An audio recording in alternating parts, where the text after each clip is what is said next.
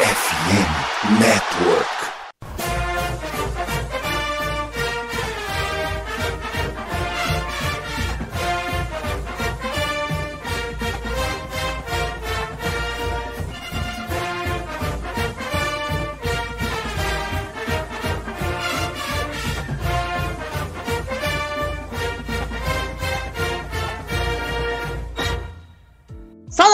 Amigos! Saudações, fãs de esporte! Saudações, fãs dos esportes universitários! Que grande prazer, que grande alegria, que grande satisfação! Estamos chegando mais uma semaninha com o meu, o seu e o nosso CollegeCast nessa terça-feira, dia 26 de dezembro, um dia após o Natal.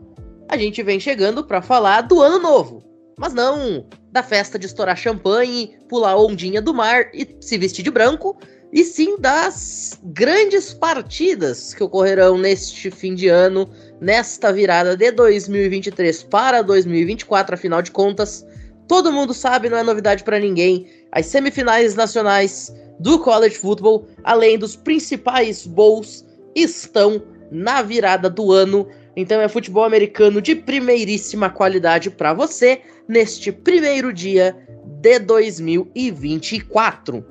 Mas para a gente começar muito bem este episódio, assim como começaremos muito bem o ano que raia no horizonte, vamos começando apresentando a mesa neste episódio número 149. Andrezito, muito boa noite. A gente estava aqui numa discussão sobre o ganhador do Heisman, mas, porém, contudo, todavia, entretanto, a gente não tá nem aí pro vencedor do Heisman, porque o cara que deveria ganhar o Heisman vai jogar no dia primeiro. E ele não estará no Relia Quest Bowl, ele estará na semifinal nacional. Boa noite, Pinho. Boa noite, Misha. Boa noite, Bruno. Boa noite, Luiz, Felipe. Saudades. Boa noite, Gabriel também. Torcedor de Alabama safado que, cara, vocês não mereciam nem estar nos playoffs, mas tudo bem, a gente conversa sobre depois. E queria dar um Feliz Natal e já desejar um próspero ano novo a todos aqueles que estamos ouvindo e a vocês, meus amigos da bancada. Dito isso, vou pegar aqui um pouquinho de panetone que está ao meu lado para poder começar a falar sobre esses bowls de ano novo. Ha! Me tacaram um dos piores bowls para poder analisar. Obrigado, Pinho. Você também é outro safado. Isso daqui é extremamente lamentável, cara. Eu tive que assistir Libere jogar a temporada inteira. E eu digo uma coisa para vocês: não façam isso, pelo bem da sanidade mental. Dito isso, até daqui a pouco. Tchau, tchau. Ô, Gabriel, Liberi, Liberi, Liberi, Liberi. Muito boa noite. Boa noite, Pinho, Michalski, Luiz, Luiz Felipe, André, Bruno. Bom dia, boa tarde, boa noite para todo mundo que está nos ouvindo. Além de um próximo Feliz Natal, um ótimo fim de ano. O André é que nem o nosso amigo Sub-15 Gui. Ele sabe que o comitê fez o certo, que Florida State não deveria estar, que Alabama deveria estar. Mas depois a gente conta sobre isso. E dos comerciais de seguro, em vez de Liberty, All State é melhor. E aí, Michalski? Nem concordo, nem discordo, muito pelo contrário a gente vem para falar de semifinal que você cravou tal e qual ela aconteceu e tal e qual seriam os critérios. Então hoje é o dia de você bater no peito e dizer: Eu entendo muito desse negócio, é nozes. Olá a todos, já vou deixar um de antemão um feliz ano novo a todos que nos acompanham por aqui. Eu só queria deixar um recado, né, que eu tava falando antes nos bastidores. Eu estou indignado que o André, torcedor de LSU, tá irritado que um jogador do time dele ganhou o Heisman, supostamente sem merecer. O Gabriel tá ali comemorando a vaga na semifinal de Alabama, mesmo podendo questionar se Alabama merece estar no playoff ou não. Azar da justiça, né? A gente não quer saber disso, a gente quer ganhar, né? Vamos dizer assim, né? Mas, boa noite a todos. Ô, Bruno, você é o único dessa mesa cujo time não está jogando um bowl importante né? Um bowl de final de ano. Porque até o meu ainda conseguiu jogar um bowl no dia primeiro. Então, muito boa noite, lide com isso. Que venha Rutgers. Muito boa noite a todos. Desejar já um Feliz Natal, um Feliz Ano Novo a todo mundo que está nos ouvindo. Primeiramente, que bom e importante é a semifinal nacional. O resto é só torneio amistoso de fim de ano. Segundamente, Jaden Daniels não mereceu o Heisman, quem mereceu o Michael Penix. Terceiramente, Alabama mereceu estar nos playoffs. Florida State sem quarterback não é time de playoffs. Uma boa noite. Quartamente, boa noite. E Luiz Felipe Amorim, de volta depois de um longo período de hiato, meu caro. Você tá aí feliz? Alabama tá na semifinal.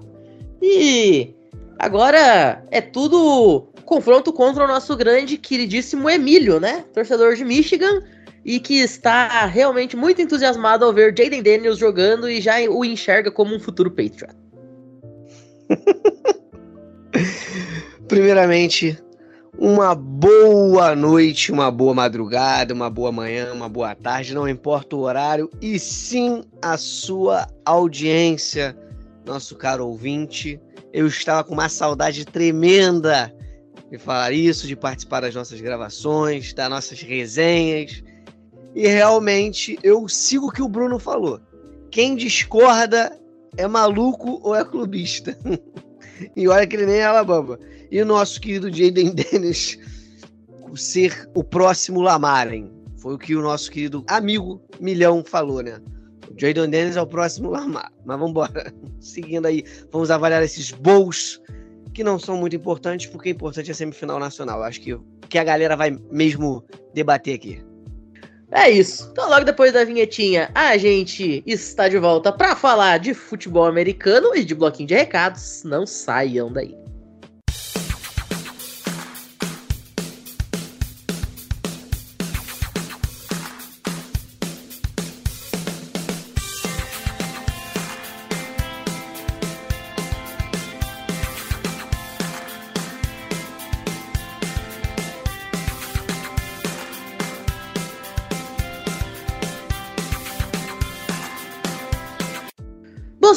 Senhores, nós estamos gravando aí no dia 26 de dezembro, já após o feriado do Natal, mas a gente sabe que as festas do final do ano não terminam no dia 25, muito pelo contrário, afinal, o grande evento do futebol americano universitário acontece exatamente em meio a outra festa, a virada do ano, a contagem regressiva para um novo raiar no horizonte. E, digamos assim, uma nova esperança de um futuro melhor que acompanha o ano novo. Agora, para você que ficou devendo aquele presente de Natal, pois é, né? Chegou no dia 23, não tinha comprado nada, as lojas do centro da tua cidade estavam fechadas, tava aquele caos. Você deixou o pessoal chupando o dedo, meu filho? Então você não fica dando bobeira e corre agora para a loja Esporte América, porque até o dia 31 você tem direito a todos os descontos e todas as promoções exclusivas que a FN Network e a loja Esporte América têm para te oferecer neste fim de ano. São produtos a partir de R$ 29,90 e tem linha de todos os times da NFL, todos os times da NBA, várias das franquias da MLB e muito mais. Tem coisa do futebol americano aqui do Brasil, enfim, desde equipamento até aquela camiseta, aquele cachecol, aquela bola, aquele moletom, enfim, o que você quiser e você achar que pode ser um presente bacana para você dar para a pessoa que você ama.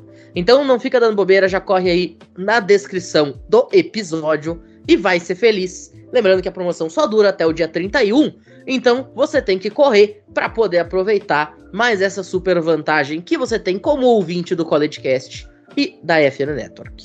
Fechado? Bom, então, dito isso, daqui a pouquinho a gente está de volta para começar a falar de New Year Six. Não saiam daí.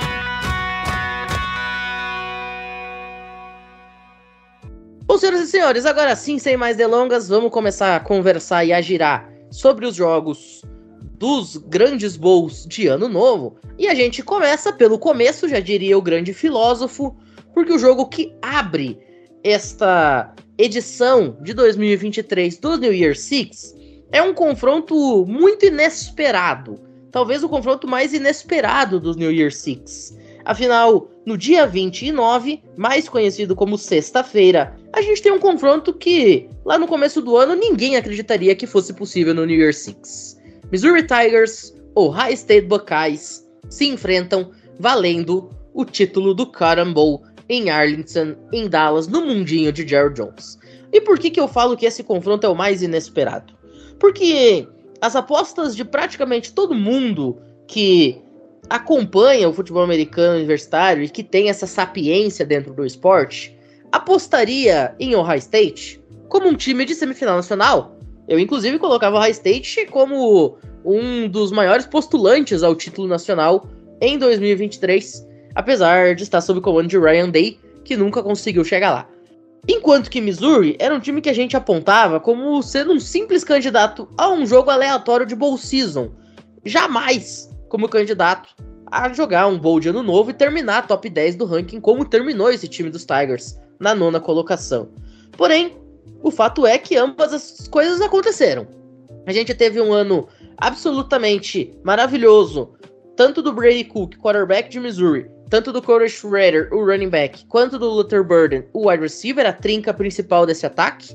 O Brady Cook com 20 touchdowns, mais de 3.100 jardas passadas nessa temporada. O Luther Burden com quase 1.200 jardas recebidas e 8 touchdowns. E o Corey Schrader com 247 carregadas para praticamente 1.500 jardas e 13 touchdowns anotados o que coloca essa equipe de Missouri na sua melhor temporada em praticamente uma década desde que jogou a final da SEC, ainda na sua primeira participação dentro da Conferência do Sudeste Americano. Do outro lado, a gente vai ter uma Ohio State bastante diferente do que nós vimos na temporada regular.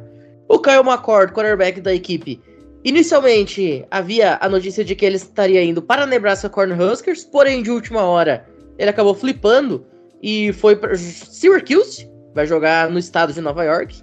A gente tem o Trevor Henderson, que em algum momento chegou a flertar com a possibilidade de também entrar no portal de transferência, mas provavelmente deva ir para o draft mesmo. A gente tem o Marvin Harrison Jr., que está indo para o draft e 99,99% ,99 de certeza que vai ser o primeiro wide receiver escolhido nessa edição do recrutamento. A gente tem o Emeka Igbuka, que muito provavelmente também deva ir para o draft. Enfim, vai ser um time bastante descaracterizado esse de Ohio State que irá enfrentar Missouri.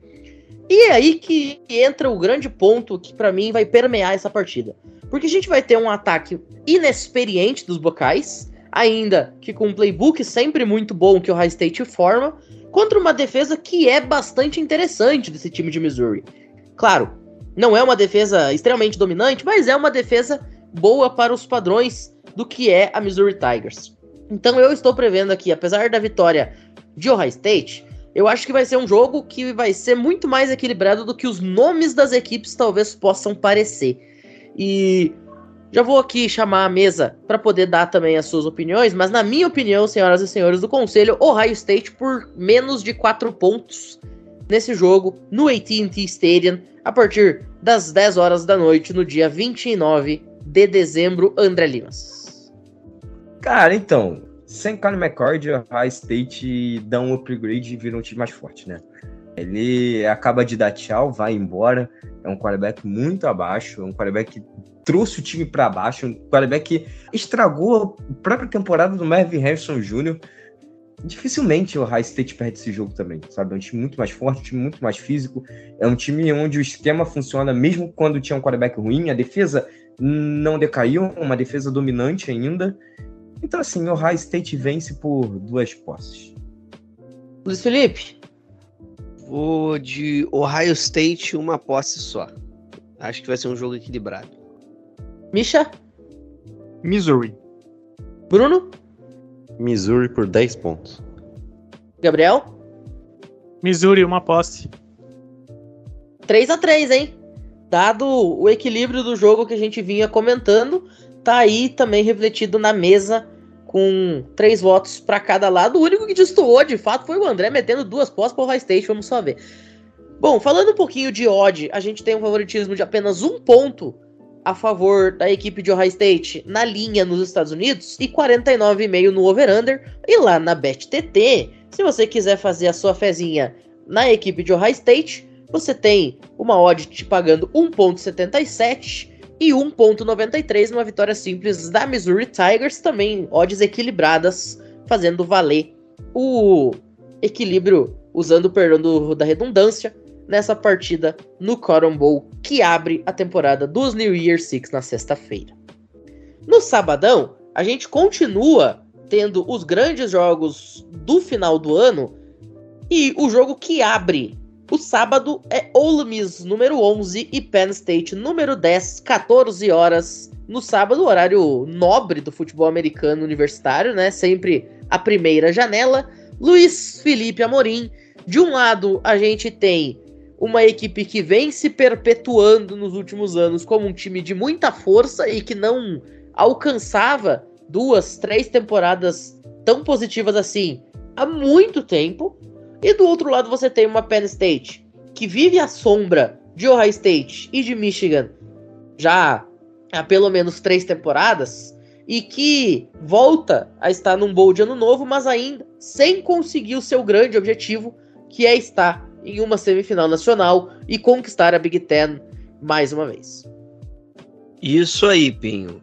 Penn State, só para deixar claro para complementar aqui o que você falou, é a quinta vez, é a quinta aparição dela no Bowl de Ano Novo em 10 anos de formação no Playoffs do College Football, com quatro equipes. A gente tem um, um, um jogo equilibrado, uma partida que para mim também vai ser equilibrada. Penn State vem com 10-2, ou Miss também 10-2. Penn State, por muitos, é considerado uma das melhores defesas da, do college football. Tem uma defesa bastante física, como o Pinho falou. Vai ser um jogo bastante equilibrado. Em Ole Miss, a gente tem que ficar de olho no Jackson Dort, que é o quarterback. É um cara que foi muito bem durante a temporada, pode apresentar alguma coisa. O principal jogador, assim, o fator X, eu vejo que é o, o running back Quinshon, né? O Judkins. Começou até com início lento, depois ele acabou despontando, passando das mil jardas. Então é um jogador que vai ser o ponto forte para o Miss, né, que é o jogo terrestre, para tentar ganhar esse jogo. A gente vai ter bastante equilíbrio nesse ataque de Miss, como eu falei. Porém, eu acho que a defesa é mais física de Penn State e eu vou ficar com Penn State por umas duas posses de bola, ou pelo menos uma posse e meia. Eu acho que vai ser um jogo muito equilibrado, mas eu acho que tem uma defesa. Eu vejo como uma defesa mais física. Consegue parar melhor o jogo corrido do adversário, bem agressivo, bem instintivo a front seven ali. Eu, eu gosto bastante de, dessa defesa de Penn State e eu acho que vai conseguir sobressair. E tem um bom ataque, é um time equilibrado, tá? Antes que a galera pense que, ah, não, Penn State só tem defesa, não tem ataque. Não, tem ataque, tem um bom jogo corrido com o Singleton, Nicholas Singleton. Ele bateu 702 jardas com 8 touchdowns. E ainda tem o, o Quentron Allen, que é o seu companheiro que tem mais de 851 jardas e 6 touchdowns que eles fizeram naquele jogo. Uma dobradinha muito boa. Eles são muito bons. Eles são a 24 dupla em jogo corrido no país, uma média de mais de 186 jardas por jogo, assim. Enfim, eu só tô querendo dizer aqui que eu, o time de Penn State é mais completo. Provavelmente vai ganhar, como eu falei, com uma posse, uma posse e meia. Entre uma posse e meia, duas posses de bola, vamos botar assim. Muito bem. Lembrando que esse time de Penn State, que é liderado pelo Drew Alar, né, graças ao bom Deus para os torcedores lá de State College, que não aguentavam mais ver o Sean Clifford, e o Drew chegou e em um ano fez mais do que o Sean Clifford tinha feito em meia dúzia. Né? Então, um grande momento. Já vou começar dando as odds aqui antes de passar para o resto da mesa. Favoritismo de Penn State por 3 pontos e meio, over-under na casa de 48,5 lá nos Estados Unidos para esse jogo no Mercedes-Benz Stadium em Atlanta, na Georgia. E lá na BetTT, uma vitória simples de Penn State está te pagando 1,52 e a vitória simples de Ole Miss 2,37 para você fazer aquela sua fezinha, porque ninguém é de ferro. Misha, teu palpite. Penn State 27 a 21. Gabriel? Penn State, 10 pontos pelo menos. Bruno? Olha, eu acho que esse jogo vai ser muito equilibrado, tá? Mas eu vou de Penn State pela defesa. Uma posse. André? Bom, Penn State vence vence por uma posse também, porque a defesa é muito dominante. Mas assim, o Ole Miss não vai conseguir fazer absolutamente nada nesse jogo. Nada, nada, nada. a defesa de Penn State vai engolir o ataque de Ole Miss. E não vai engolir por pouco não, tá? Portanto, mesa unânime nessa partida em Atlanta, como eu falei, Pitbull a partir das 14 horas do sabadão. Um pouquinho mais tarde, às 18 horas pelo horário de Brasília, o grande jogo entre quem sobrou do playoff nacional, Felipe Michalski. Georgia Bulldogs, Florida State Seminoles, número 5 e número 6, os atuais bicampeões nacionais, enfrentando no Orange Bowl em Miami, no Hard Rock Stadium, o time que foi o pivô da maior polêmica de 2023. Um 13 e 0 campeão de ACC, campeão de Power 5 e que fica de fora da semifinal. É como o Gabriel escreveu aqui, a terceira semifinal. Ironias à parte, né? Assim, é claramente um ball assim de dois times extremamente chateados. Georgia muito menos, perdeu uma final de conferência, né? Por time tinha time para ir para playoff, inquestionável, né? Um time que jogou muito bem e perdeu por menos de uma posse pro campeão da SEC, para Alabama e tal. Do lado de Florida State, acho que inquestionável, assim, a chateação, né? E essa chateação ela se reflete nos jogadores que não vão jogar esse ball. Florida State tem nove desfalques entre jogadores lesionados, jogadores que já decidiram que vão para o draft direto, assim, nem vão jogar propriamente a partida. Eu tenho alguns nomes aqui: o Jordan Travis lesionado, o reserva, que é o Tate Roadmaker, ele anunciou que vai para o portal de transferências, então ele nem vai jogar propriamente o ball. Florida State vai para esse jogo com o terceiro quarterback que é um quarterback calouro, o, o Brock Glenn, que fez aquela atuação tenebrosa contra o Louisville, basicamente foi carregado né, naquela partida. Tem o Keon Coleman, o wide receiver principal, que também vai para o draft. Tem o running back Cray Benson, que também draft. O Johnny Wilson, recebedor também, indo para o draft. Tem o Jaheim Bell, o Tyrant, que já mesmo destino. A defesa tem menos desfalques, mas tem justamente talvez o principal, que é o o DL, o Jared Verse. Isso dá mais ou menos alguma linha do que, que pode ser Florida State nessa partida. Florida State vai jogar com um ataque basicamente com muitos reservas. E isso vai ter uma consequência bem considerável. Nós provavelmente vamos ter uma equipe de Florida State muito frágil ofensivamente, uma equipe que provavelmente não vai conseguir fazer girar as correntes, mover a ponto de trazer alguns aspectos razoáveis para essa partida. Vai ser um time bastante motivado, mas jogadores motivados que não são bons não adianta, né? Do outro lado, a gente tem a equipe de Georgia que pode ter um desfalque, que é o Brock Bowers, que ainda não se sabe, né? Nós estamos no dia 26 de dezembro, quando a gente tá gravando aqui, até o dia 30, quatro dias. Provavelmente você vai estar tá ouvindo já com informação já mais certinha propriamente, mas a gente está gravando com o que tem disponível. É a principal peça ofensiva de Georgia, mas ele sendo uma ausência não é propriamente tão grande o impacto quanto a grande quantidade de jogadores de Florida State que não vai disputar, fora além da própria lesão do Jordan Travis, que é o pivô e talvez o principal fato de Florida State não estar nessa semifinal. A chateação, ela logicamente vai estar presente, talvez até a véspera do jogo, só que eu acho que assim, chegando na hora da partida, no fim das contas são dois times querendo vencer e com muita raiva, dois times muito mordidos, a diferença vai ser a questão técnica. De um lado, a gente tem esse time totalmente desfalcado de Florida State. Do outro lado, a gente tem Georgia que perdeu sua primeira partida em mais de 27 jogos que tinha disputado e que tem um time qualificado, tendo basicamente só esse desfalque. Tanto é que é o jogo mais desequilibrado dos balls de ano novo. Tem um favoritismo de Georgia de mais de duas posses de bola e isso pode ser um fator bastante relevante. O que, que eu acho que vai acontecer nessa partida? Florida State vai conseguir conter defensivamente Georgia, principalmente no primeiro tempo, porque Florida State vai ter uma defesa, pelo menos, mais ou menos no nível que tem apresentado durante a temporada. Foi o ponto forte dos Seminoles durante todo esse ano de 2023. Pode ser um fator bastante relevante. Eu acho que no primeiro tempo eles conseguem conter. Eu acho que no segundo tempo não vai dar, porque eu acho que vai cansar. Florida State não vai conseguir mover as correntes, com muitos jogadores reservas, muitos, muitos desfalques para lidar. Vai conseguir uma primeira descida aqui, outra ali, que é uma situação bastante difícil para muitos jogadores que talvez vão fazer suas estreias logo num bode ano novo, uma partida com bastante pressão e com jogadores muito mordidos. Então, eu não sei se é a melhor combinação. Mas assim, até vou falar meio ironicamente assim, é um jogo que pode ter dois cenários. Esse primeiro que eu falei, né, tipo, de um blowout total de, de Georgia, ou uma partida histórica que talvez Florida State consegue uma vitória extremamente improvável, ganhando de uma, sei lá, de uma maneira épica ou até bizarra, vamos dizer assim. Eu vou ficar com o primeiro cenário, que é o cenário que mais se aponta nesse momento.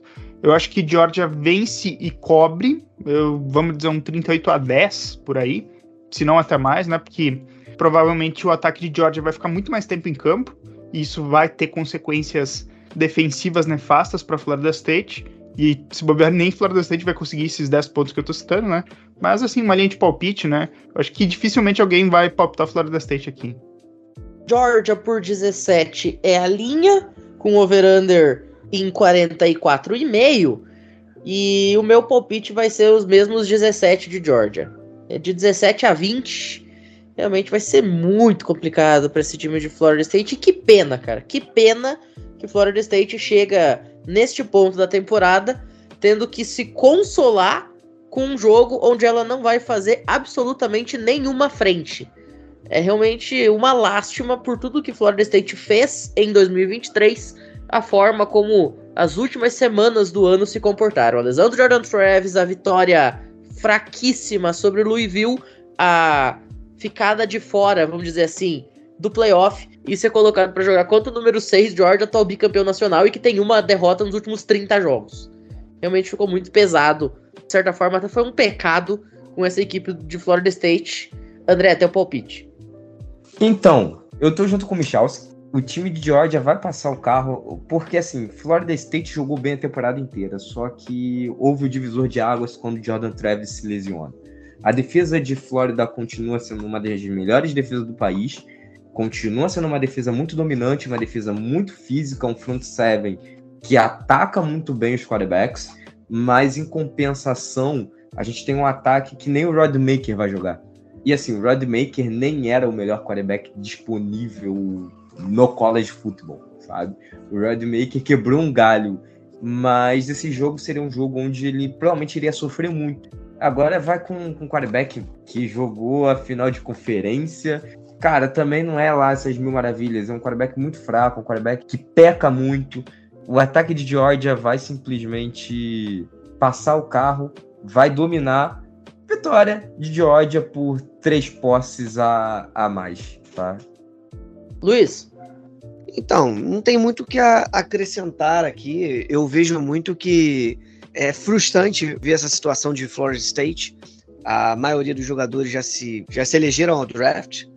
Vão jogar com um time misto, reserva. O Michel já secou ali falando tudo. Eu fico com o Georgia por causa disso. Fico o triste, entre aspas, assim, porque eu também eu não vejo uma competitividade, eu, vejo uma grande vitória de Georgia ali, e eu gostaria que entrasse logo esses 12 melhores, porque são dois times, dois programas que mereciam estar nas semifinais do Campeonato Nacional. Não tem como, são dois grandes times, grandes programas, com grandes campanhas. É muito frustrante. A minha parte como torcedor e admirador do esporte é essa. Você botou 17 pontos, né? É, eu boto duas posses e meia, três posses de diferença. Bruno. Georgia de, por 24 pontos para cima. Gabriel. Na terceira semifinal do College Football, Georgia por três posses. Perfeito. Bom, vamos dando segmento aqui. Oregon e Liberty se enfrentam no Fiesta Bowl em Glendale, no Arizona, na região metropolitana de Phoenix. André Limas, este sim o confronto mais desequilibrado possível do New Year Six. E quem não palpitar que Oregon vai ganhar por uns 25 pontos de diferença, já morreu. Liberty vence por 50 a 14. ai, ai. Cara, sério, o que, que eu fiz para você, Pim, para você tacar esse jogo no meu peito? Né? Eu acho que você fala assim, já que você gosta de ver times da Sunbelt jogar, da MEC, então aqui, vai, vê Liberty jogar. Liberty jogou absolutamente contra o Dominion, New Mexico State duas vezes, Western Kentucky, Bowling Green. Eu falei o Dominion, né? Bom, então, todos esses times que eu falei, que eu citei, foram para Bowl Season e eles bateram, tá? Então, esse foi o argumento, provavelmente, do comitê em relação a deixar eles com o melhor time da Grupo 5 ranqueada. Eu discordo, era para ter sido Tulane, mas Tulane perdeu um jogo na temporada regular e perde para SMU na final de conferência, e aí com duas derrotas contra um time que terminou 13-0, iria pesar muito, né? Eu fico triste porque Tulane era um time que poderia pelo menos fazer uma frente contra Oregon. Não acho que venceria, não acho que bateria, mas assim, faria uma frente, faria um jogo melhor que Liberty. Liberty tem o que de bom, né? A gente tem ali o Caden Slater, que é o quarterback, é um dual threat, um quarterback onde ele corre e passa. Não vou dizer que ele passa bem, não vou dizer que ele corre bem, porque isso é muito relativo, até por conta dos adversários que ele enfrentou. E assim, a defesa que ele vai enfrentar nesse próximo jogo no Fiesta Bowl, sinto saudade de falar PlayStation Fiesta Bowl, vírgula não tem graça, né? A, graça é falar PlayStation Fiesta Bowl. Eu, eu, estou indignado com isso. Mas assim, o Fiesta Bowl é uma defesa que joga em zona. A maioria das defesas que ele jogou contra eram defesas de marcação individual. Então é muito mais fácil você encontrar recebedor livre do que agora contra uma defesa em zona. Né? E aí ele tem ao lado dele o running back júnior, Quinton Cooley, que não se declarou no draft ainda porque ele quer jogar esse Fiesta Bowl, ele quer mostrar que é um bom running back, quer subir no board quer mostrar que contra uma defesa boa, contra um front seven bom, ele consegue se destacar, mas eu acho que vai ser sofrido não por culpa dele, mas por culpa da linha ofensiva. Essa linha ofensiva não é uma linha ofensiva boa, não é uma linha ofensiva que vai dar segurança tanto para o jogo aéreo quanto para o jogo terrestre. A gente vai ter muitos problemas em relação a isso. A defesa de Oregon é uma defesa muito instintiva, os corners são muito bons, são corners inteligentes, o corpo de linebackers são muito fortes fisicamente, a linha defensiva, eu nem preciso dizer que vai engolir essa linha ofensiva de Libere. Quando a gente fala de Oregon, quando a gente fala sobre o ataque, a gente tem que falar sobre Bonitz, que até o momento não se declarou para o draft, tá esperando esse último jogo, porque algo que vai pesar muito até o momento contra ele são os dois jogos contra o Washington. O último jogo dele contra o Washington foi uma derrota, onde ele não jogou bem, onde teve muitos problemas, onde ele foi um dos culpados pela derrota, sim, né? Então eu acho que ele não se declarou ainda exatamente para poder mostrar que ele sabe jogar, que ele tem condições de jogar e que ele vai bater de, em cima de, de Libere e, vai mostrar para os scouts da NFL que ele está qualificado para jogar na NFL. Buck Irving já se declarou para o draft, então quem vai jogar é o Somofre Jordan James, que é um running back que teve alguns snaps na temporada, mostrou um bom serviço, conseguiu entrar em alguns gaps, conseguiu fazer umas leituras boas de gaps, conseguiu se adaptar ao estilo da linha ofensiva. A defesa de Liberty joga em marcação individual, às vezes manda três homens na pressão. Cara, esse jogo vai ser um passeio. O Bonitz ele vai fazer mais de 50 pontos nessa defesa. Ah, o Bonitz ele vai conseguir subir no board tranquilamente por causa desse jogo. A galera vai falar que o Bonitz é o melhor quarterback do draft. É isso. Não tenho o que dizer cinco postes. E eu não tô brincando com vocês, tá? É cinco postes para lá. Perfeito. Bruno, palpite. Oregon por três ou mais posses. Misha. Eu vou apontar Oregon. O Oregon vai vencer por 38 a 14, por 24 pontos, ou seja, eu seria uma pessoa que irei de Vasco no dia 1 de janeiro. Luiz. Vou de Oregon e o Bo Nix vai ser o melhor quarterback pro draft. E o André vai ficar pistola com isso. Gabriel. Me libere. Não, insista. Desculpa, André, tinha que fazer essa piada. É... é, dito isso, vai ser Oregon com tranquilidade. Apareceu até banda Deja Vu e DJ Juninho Portugal na gravação de hoje do College Eu só queria Bom, dizer que se Liberty fosse boa, se chamava State Farm. Enfim, bom, a gente vai ficando por aqui então neste primeiro bloco. Depois da vinhetinha, tem semifinal nacional. Não saiam daí.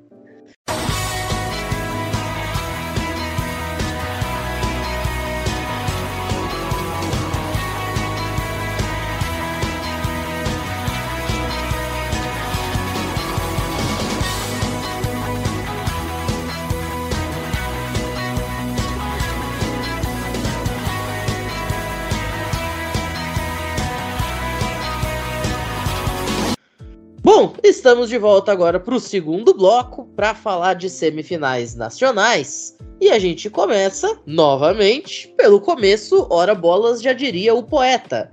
O jogo que abre as semifinais nacionais em 2023. Alabama Crimson Tide, número 4 do país.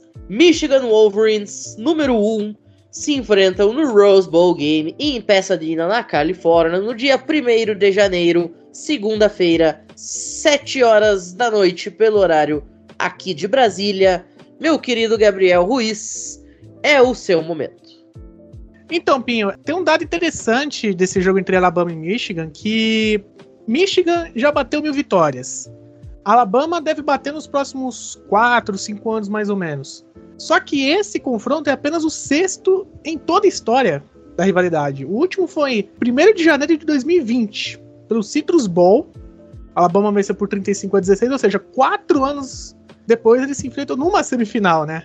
Isso aqui é um, um dado curioso. A gente tem de um lado Michigan que chega total favorita, isso é fato, total favorita, tem uma defesa assim muito dominante, é um time que durante o ano todo mostrou ser competente. Tem aquela receita de time campeão do college, que é defesa muito forte um ataque competente.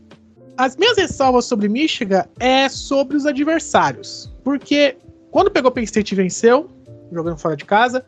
Quando jogou contra o Ohio State venceu. E convenceu os dois jogos, isso é fato. Contra a Iowa aí é jogo treino, não tem que discutir. Então, assim, é, a minha ressalva é: será que essa Michigan, enfrentando um terceiro adversário forte, consegue segurar? Será que consegue? Porque tem um vídeo que eu acho muito legal. Que quando tava tendo a seleção dos times, para qual o time ia pro playoff, quando anunciaram que ia ser Alabama, o pessoal de Michigan fez uma reação assim, tipo, não sei de estranheza, acho que surpresa. Foi de surpresa. Porque, obviamente eles esperavam Florida State e se fosse Florida State, seria um passeio. Isso é fato. Como é Alabama, é o time que você não pode dar chance. Georgia deu a chance na final da SEC e olha o que aconteceu. Aconteceu que virou um efeito dominó. Podemos ver um efeito dominó.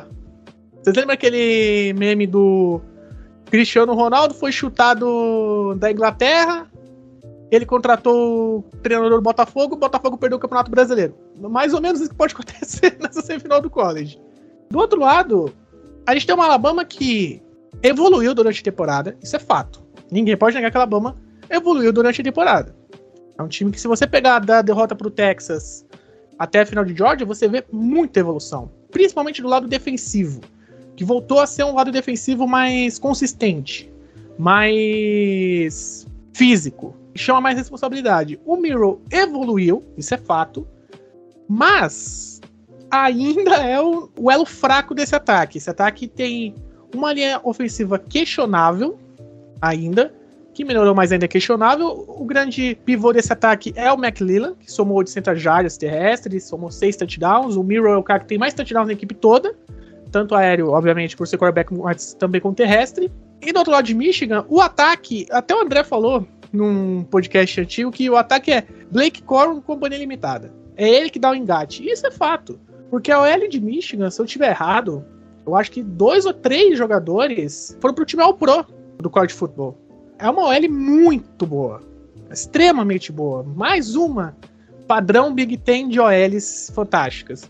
Então dá muito sossego pro McCarthy trabalhar nos passes, pro Blake Coral achar o gap. Tanto que o Blake Coral terminou a temporada com 1.028 jardas e 24 touchdowns. É o grande foguete desse ataque. Quando ele vai para frente, esquece. Então, assim, são duas defesas fortes e ataques terrestres fortes. O que dá a entender que vai ser um jogo defensivo. Diferente da outra semifinal, que o Bruno vai comentar, que eu acho que vai ser um tiroteio, essa primeira semifinal tem tudo para ser um jogo defensivo. Um jogo em que o primeiro time que abrir 10 pontos, vamos colocar assim de vantagem, ganhou. Porque é difícil você ver os ataques pontuando tanto e mesmo se pontuar, vai ser um touchdown a cada três, quatro campanhas. Vai ser um jogo que vai se arrastar muito, porque as defesas tendem a ser dominantes. É, Michigan foi pouco testada, volto a dizer, foi pouco testada, mas não pode tirar os méritos deles. É um time que chega mais forte, é a terceira semifinal seguida deles, né? Um trabalho do Harbour que finalmente encaixou. Três semifinais seguidas. A primeira contra a Georgia. Perdeu, acontece, ia ser o time campeão, inclusive. Do ano passado não poderia perder de jeito maneira pra TCU e perdeu. Então essa semifinal contra a Alabama, Michigan tem que vencer. Tem que vencer. Porque o confronto que eles precisam dar uma resposta do tipo, pô, vamos vencer. Não vamos fazer que nem o Dodgers, que chega favorito todo playoff e perde. Né? Não vamos fazer isso, gente. Eu, como torcedor do Dodgers, fico com raiva disso, mas enfim. O meu palpite, Pinho, é que Alabama vai vencer, mas tem tudo para ser um jogo que pode pra prorrogação, inclusive. Eu não duvidaria que fosse pra prorrogação. Porque vai ser um jogo bem parelho, um jogo muito físico. A defesa menos cansada vai dominar o jogo. A defesa que ficar menos tempo em campo vai, vai dominar. Os ataques vão ter que fazer drives bem longos para cansar a defesa adversário para ter uma chance. Eu apostaria assim um 23 a 20. Eu acho que passar de 50 pontos eu acho muito difícil. É, basicamente, tudo que eu entendi do que você falou é que a dupla Donovan Edwards e Blake Corum é basicamente Shohei Otani e Mike Trout, só que no futebol americano universitário, né? Você tem uma dupla extraordinária e você não vai a lugar nenhum. Beijo pro torcedor do Dodgers. Michalski, teu palpite para essa primeira semifinal em Pasadena. Primeiramente, queria parabenizar o Gabriel pela análise bastante sensata sobre essa semifinal. Eu, sinceramente, não esperava. Mas, dito isso, acho que a Alabama vence nos mesmos termos que o Gabriel falou. Luiz Felipe? Vou de Alabama, obviamente. Agora eu vou clubistar um pouquinho também. Já tem muito torcedor sensato, tem que ser o clubista. Por três posses, brincadeira. Um field goal, três pontos de diferença. Prorrogação, não. Final do jogo para ser emocionante. Vai ser o field goal com o último lance do jogo, que vai fechar o jogo. Bruno? Eu vou de Michigan aqui, mas uma posse. Só que aquilo, se a Alabama ganhar, eu não me surpreendo por dois motivos. Porque o Nick Saban tem pacto porque Michigan, né, com, com Harbaugh é extremamente pipoqueira. Perfeito. Eu vou deixar o meu palpite para Alabama Crimson Tide, porque eu não sei vocês, mas eu tô sentindo aquele cheirinho.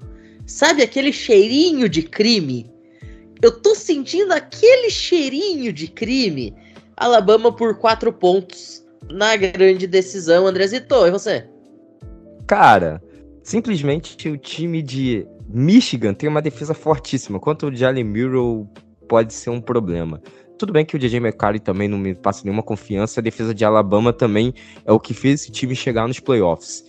Mas botando no peso entre os quarterbacks e o jogo terrestre também, o Blake Corum para mim é muito mais running back eu fico com Michigan, mas também não acho que seja mais do que uma posse. Na verdade, vai ser aquela uma posse ali entre um e seis pontos, tá? Eu tô junto com o Bruno nessa.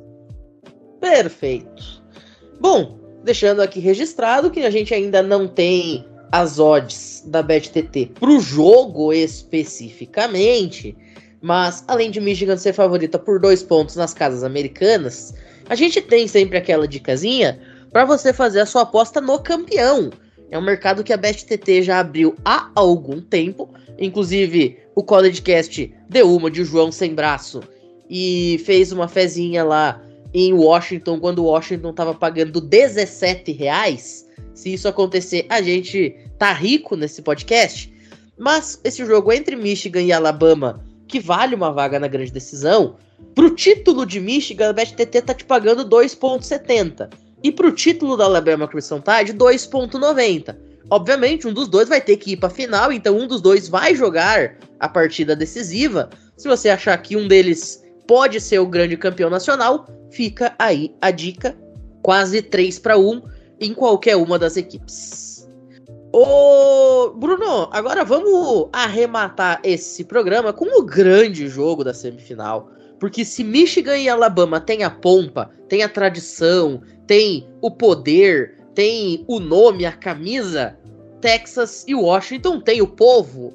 Os dois times que mais encantaram ofensivamente dentre esses quatro. O grande queridinho do mundo do futebol americano, os Huskies, neste ano de 2023.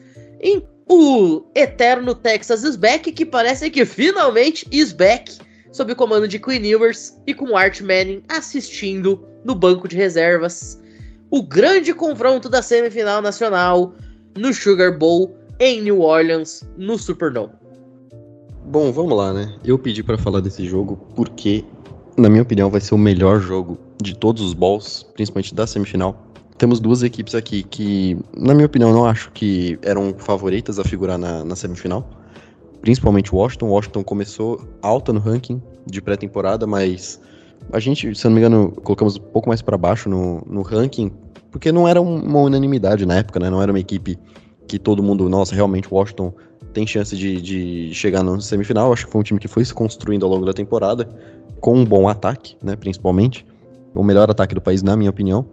E vocês sabem, né? Eu gosto de ataque. Então é o time que mais me encantou nessa temporada junto com o Missouri, mas Washington em primeiro muito por conta da conexão, da química, né, com os wide receivers, né? Você tem três wide receivers muito bons, né, que é o Romeo Odunze, o Jalin Polk e o Jalen McMillan. Principalmente o Odunze, né, o meu jogador preferido. Eu acho que ele só não é melhor que o Marvin Harrison Jr. para o próximo draft.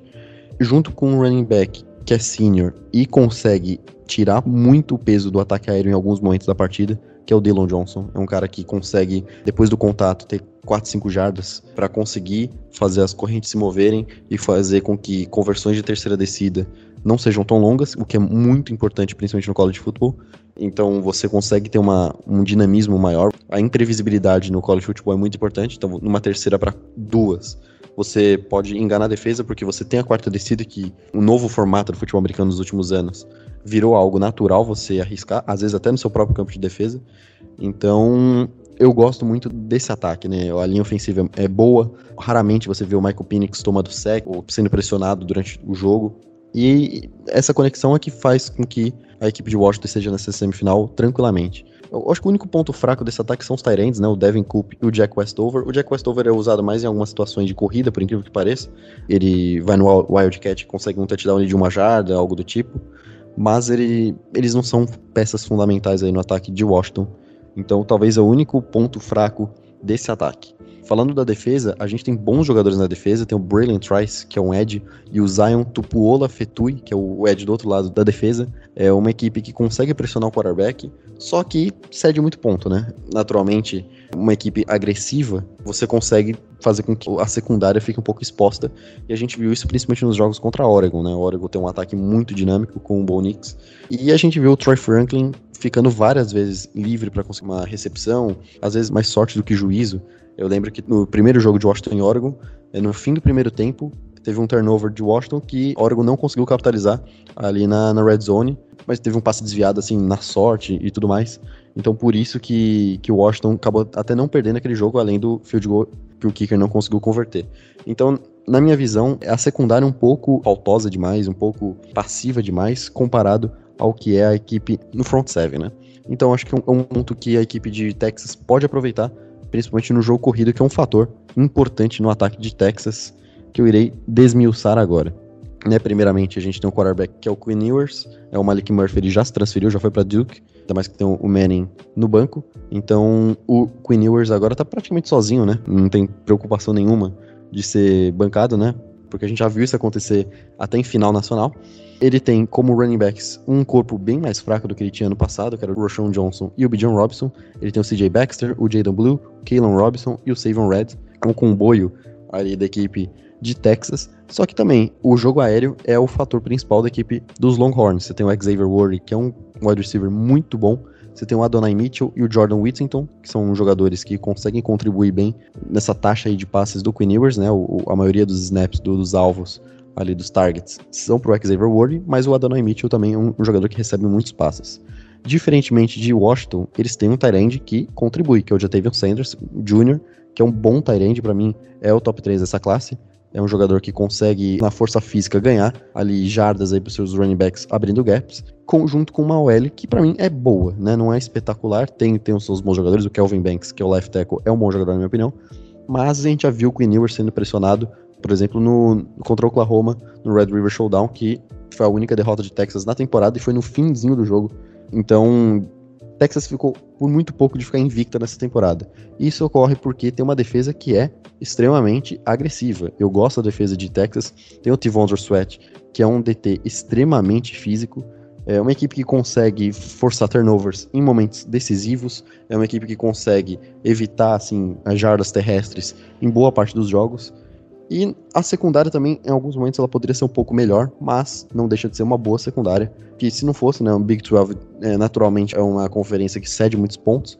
Texas conseguiu segurar muitas equipes a pontos baixos e é por isso que quase ficou invicta na temporada. Dito isso, eu acho que vai ser um jogo extremamente equilibrado. Porém, eu acho que o Washington vence por 10 pontos e eu vou dizer o porquê. Eu acho que Texas, boa parte do jogo vai ficar atrás do placar e no momento decisivo eles vão tentar ser um pouco mais agressivos e eu acho que aí eles vão se perder um pouco porque eu acho que na defesa de Washington consegue ser decisivo em alguns momentos. A gente viu contra Oregon naquele primeiro jogo, é uma quarta para duas, se eu não me engano, que eles conseguiram segurar, foram duas ou três jogadas é, de descidas curtas, eles conseguiram segurar. Então, mesmo tendo alguns defeitos, é uma defesa que aparece nos momentos decisivos. Eu acho que ali eles vão conseguir fazer com que Texas erre e aí Washington mata o jogo, que é algo parecido que a gente viu na final de conferência contra Oregon. Então, eu tô fechado com Washington, mas entre aspas, né, sem clubismo, porque eu não torço para Washington, mas sem clubismo, eu acho que o Washington é um time mais compacto, mais pronto para enfrentar uma final, que eu acho que vai ser contra a Michigan, mas eu não me surpreenderia se fosse contra a Alabama. Perfeito. Eu já vou deixar aqui as odds para essa partida lá no Sugar Bowl. A gente tem o favoritismo de Texas por 4 pontos e meio nessa partida em New Orleans, 63,5 no over-under. E eu tô muito tentado a te dizer o seguinte: a minha razão tá com os Longhorns. O meu coração tá com os Huskies. O meu cérebro tá me dizendo que Texas vai ganhar. Mas aquele 1% é vagabundo, como diria Wesley Safadão, tá me dizendo que o Washington vai fazer o crime. Eu tô com um sentimento de crime nos dois jogos, cara. Eu tô com com aquele cheirinho de crime nas duas partidas. Então, vamos ver o que, que acontece. Que o meu palpite realista vai ser, de fato, da Texas Longhorns, mas como eu sempre digo, tomara que eu erre, né, Gabriel? O over e under tá em quanto? 63,5. Pode apostar a casa que pelo menos 70, tá? É 70 pontos. Esse jogo vai ser um tiroteio e o Washington vai vencer. Aí, ó, se você apostar a hipoteca da sua casa e perder, o Gabriel te leva pra morar junto com você, viu, nosso querido ouvinte? Luiz Felipe? Eu tô pressentindo igual você, Pinho. Eu acho que. Tô pressentindo igual você um crime para ser cometido. Eu acho que o Washington pode ganhar. Mas vou seguir também com a lógica, né? Frio aqui. Vou de Texas. Também quero uma revanche contra Texas numa final. E aí eu botaria esse jogo também para mais de 60 pontos, tiroteio Texas vencendo por uma posse.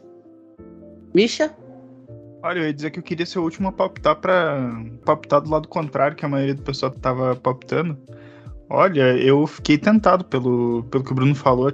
Eu acho que eu ainda vou palpitar Texas, porque é uma dinâmica bem complicada, assim, para dizer. Acho que o jogo mais equilibrado, talvez, da Ball Season, assim.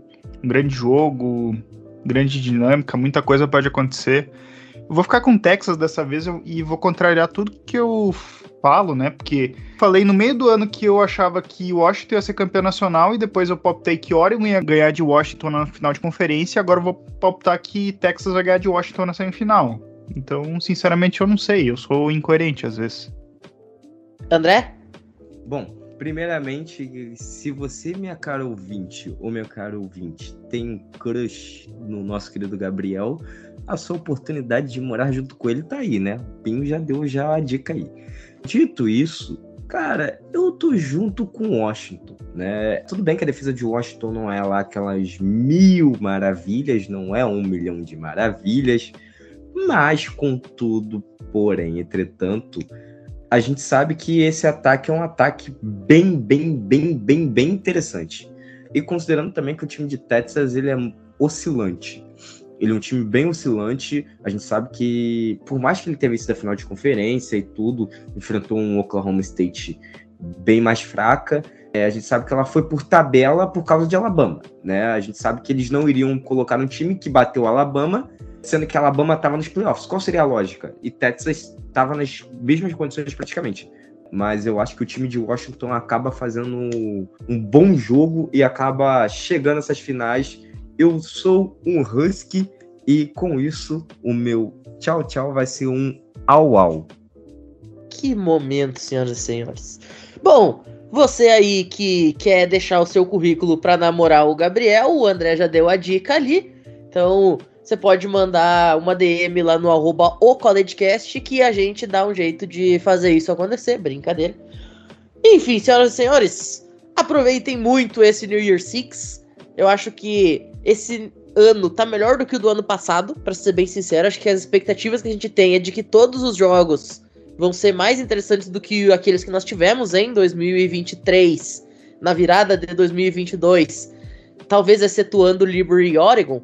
Então, certamente, um, um final de ano resplandecente nós teremos a partir desta próxima sexta-feira até o dia 9 de janeiro, na verdade, que é quando acontece a grande decisão, né? Você já emenda aí Natal, você emenda Ano Novo, você emenda Dia de Reis e final do College Football. São aí praticamente 15 dias de o melhor que a vida pode lhe oferecer. Dito isso, a gente vai ficando por aqui. Então, muito obrigado a todo mundo que ouviu a gente até este momento. Recadinhos de fim de programa. Você pode sempre apoiar o CollegeCast financeiramente, caso deseje, por meio do Pix CollegeCast2021.gmail.com. Você pode e deve nos seguir nas nossas redes sociais, arroba o CollegeCast, no Twitter e no Instagram. Você pode sempre fazer aquela sua fezinha na BetTT. Você faz as suas comprinhas tanto de final de ano quanto presente para pessoa amada, ou se você ama você mesmo e quer se presentear lá na loja Esporte América, a loja mais completa do segmento no Brasil. E é claro, você protege todos os seus dados online com a Surfshark, os parceiros da FN Network e do CollegeCast. Luiz Felipe, muito obrigado pela participação. Nos vemos numa próxima e não demora tanto para voltar. Muito obrigado, galera, aos nossos queridos amigos aqui da mesa. Agradecer novamente, que eu amo esse programa maravilhoso, nossos ouvintes e que eles tenham tido um excelente Natal e que tenham um próspero e excelente Ano Novo também, Réveillon, e que provavelmente esse vai ser, não sei se vai ser o último, deve ser o último do ano. Ano que vem a gente volta com tudo. Brunão, muito obrigado. A partir de sexta-feira, todos os caminhos levam até a televisão da sala. Muito obrigado, Pinho, aos nossos queridos colegas de mesa e aos nossos ouvintes. Exatamente, né? Sexta-feira vai ser espetacular, porque começa uma jornada muito boa, que é o New Year Six, né? As semifinais esse ano vão ser em 1 de janeiro, então melhor ainda, porque sempre, né? Justo na virada, às vezes não dá para acompanhar alguns momentos dos jogos. Enfim, uma honra estar aqui. Semana que vem a gente vai estar falando sobre a final nacional, que vai ser um jogo muito bom, independente de quem estiver. E é isso, não vejo a hora de assistir esses maravilhosos jogos. Andrezito, também muito obrigado. Nos vemos numa próxima. E você quer dar spoiler do que, que a gente tá planejando ou vamos deixar em off? Tudo em off é melhor. Tudo em off é mais gostoso. Então vamos deixar em off. E é isso. Queria agradecer a todos os nossos ouvintes, todos os nossos fãs, todos aqueles que acreditam no nosso trabalho, né? E claramente aos meus amigos de bancada que estão rindo do meu comentário, obviamente. Claro, cara, tudo em off é mais gostoso. Ficar explanando as coisas para as pessoas não é muito legal. Sempre tem um talarico, né? Então a gente fica no off. Eu só queria dizer uma coisa: aproveitem um ano novo com muito college football, comendo bastante, bebendo bastante, claro, com moderação. E 2024 será um ano maravilhoso para vocês. Feliz ano novo, meus amigos. Tchau, tchau. Beijo do Limas. Eu não sei vocês, mas o André me fez lembrar daquela famosíssima declaração do Felipe Melo. Dá tapa na cara de uruguaio com responsabilidade. O André tá tipo isso. Como e bebam bastante com moderação. Misha, muito obrigado pela participação. Nos vemos numa próxima. E é isso. Perfeito, pessoal. Vão ser grandes semifinais, pessoal. Vão ser grandes jogos. Feliz ano novo a todos e que vençam os melhores. Tchau, tchau. Ô, Gabriel, você quer mandar um recado aí pra sua prospectiva alma gêmea, já que nós viramos o cupido de Gabriel Ruiz aqui nesse programa hoje? Você, Pinho, disse que o final de ano vai ser resplandecente. Sabe que também é resplandecente? O sorriso dela. Dito isso, valeu Pinho, valeu Michel, Luiz Felipe, André, Bruno e a galera que nos ouviu até, até agora e nos ouviu o ano todo, né? Muito obrigado por mais um ano e até a próxima chega no ouvido dela e fala assim: Você é tão linda quanto a jogada da Estátua da Liberdade. Teu sorriso é tão resplandecente que deixou meu coração maluco. Bom, dito isso. Me gente, dê a mão, a magia nos espera. Exatamente. Bom, dito isso, isso aqui já virou pastelão de uma vez só. Muito obrigado a todo mundo que esteve com a gente hoje, durante o ano todo, desde 2021. Ou se esse é o seu primeiro, seja muito bem-vindo em 2024. Tem muito mais CollegeCast pra vocês. Sempre nesse clima de mesa redonda, de parceria, de amizade e com, claro, muita informação, muita opinião, muito debate, porque é isso que faz o CollegeCast ser desde 2021 o podcast que trata os esportes universitários como eles merecem e como eles devem ser tratados. Mais uma vez, muito obrigado a todo mundo que ouviu a gente até este momento e até a próxima. Valeu!